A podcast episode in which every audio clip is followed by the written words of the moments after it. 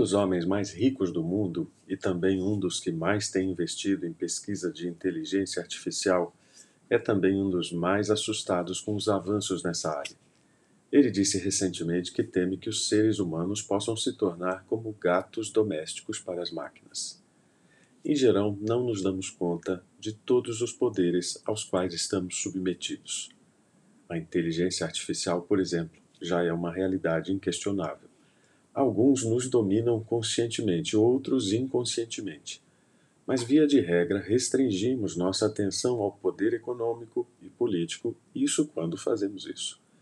Pierre Bourdieu, um sociólogo e filósofo francês falecido em 2002, alertou que há um poder por trás de tudo que faz com que as pessoas inconscientemente busquem consumir, gostar e adequar-se a certos elementos em detrimento de outros.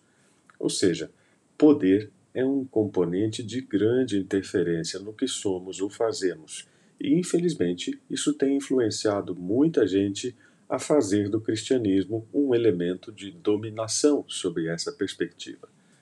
A bem da verdade, não precisamos de um cristianismo que garanta nossas conquistas ou que evite nossas perdas por esse poder, mas sim de uma vivência que seja marcada pelo poder que Cristo conquistou para nós. A esfera de poder na qual estamos inseridos como discípulos de Cristo é outra e isso fica bem claro nas palavras do apóstolo Paulo em Efésios 6, 11 e 12. Pois nós não lutamos contra inimigos de carne e sangue, mas contra governantes e autoridades do mundo invisível, contra grandes poderes neste mundo de trevas e contra espíritos malignos nas esferas celestiais. Isso mostra também que o poder de Cristo não está limitado ao nível da nossa experiência Crer nele implica em abdicar da submissão a qualquer outro poder para alcançar uma nova vida pela fé. Jesus nunca esteve em busca do prestígio oferecido pelos poderes deste mundo e conhecia o tempo para cada sua ação terrena. Ele não era movido pelo ego, mas pelo espírito, e isso também ficou bem evidente ao vencer a tentação no deserto.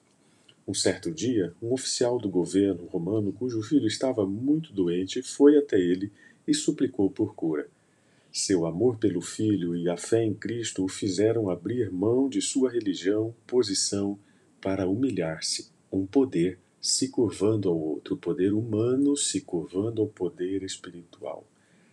O verbo contém uma sugestão delicada de que o pai relutava em deixar o filho e até em procurar ajuda. Ele poderia ter enviado os servos, mas não o fez. Ele foi pessoalmente a Cristo. Refletir sobre esse episódio, que você pode ler no Evangelho de João, capítulo 4, versículos de 43 a 54, é uma excelente oportunidade para entender o poder de Deus se manifestando em nós. Esse poder não está limitado à nossa percepção de presença física. Quando compreendemos isso, até nosso jeito de orar muda.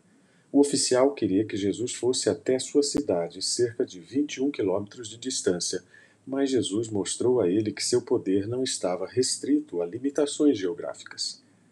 O poder de Deus também não está restrito à nossa percepção temporal. Deus não se atrasa.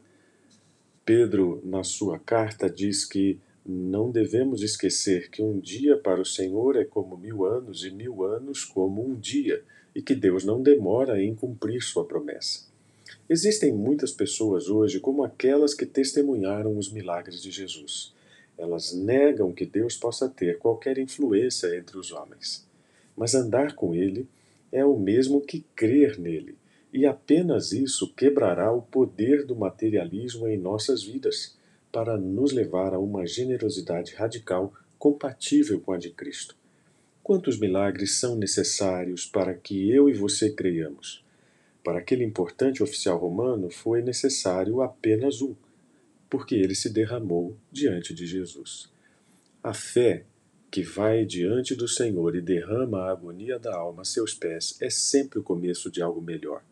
O verdadeiro poder nos leva a Cristo para nos fazer crer, sem exigir nada dele. O verdadeiro poder quebra o domínio de outros poderes em nós. Assim, creia, Deus cumpre o que promete. Se esta mensagem falou ao seu coração, entregue sua vida a Jesus Cristo e tenha um relacionamento pessoal com Ele.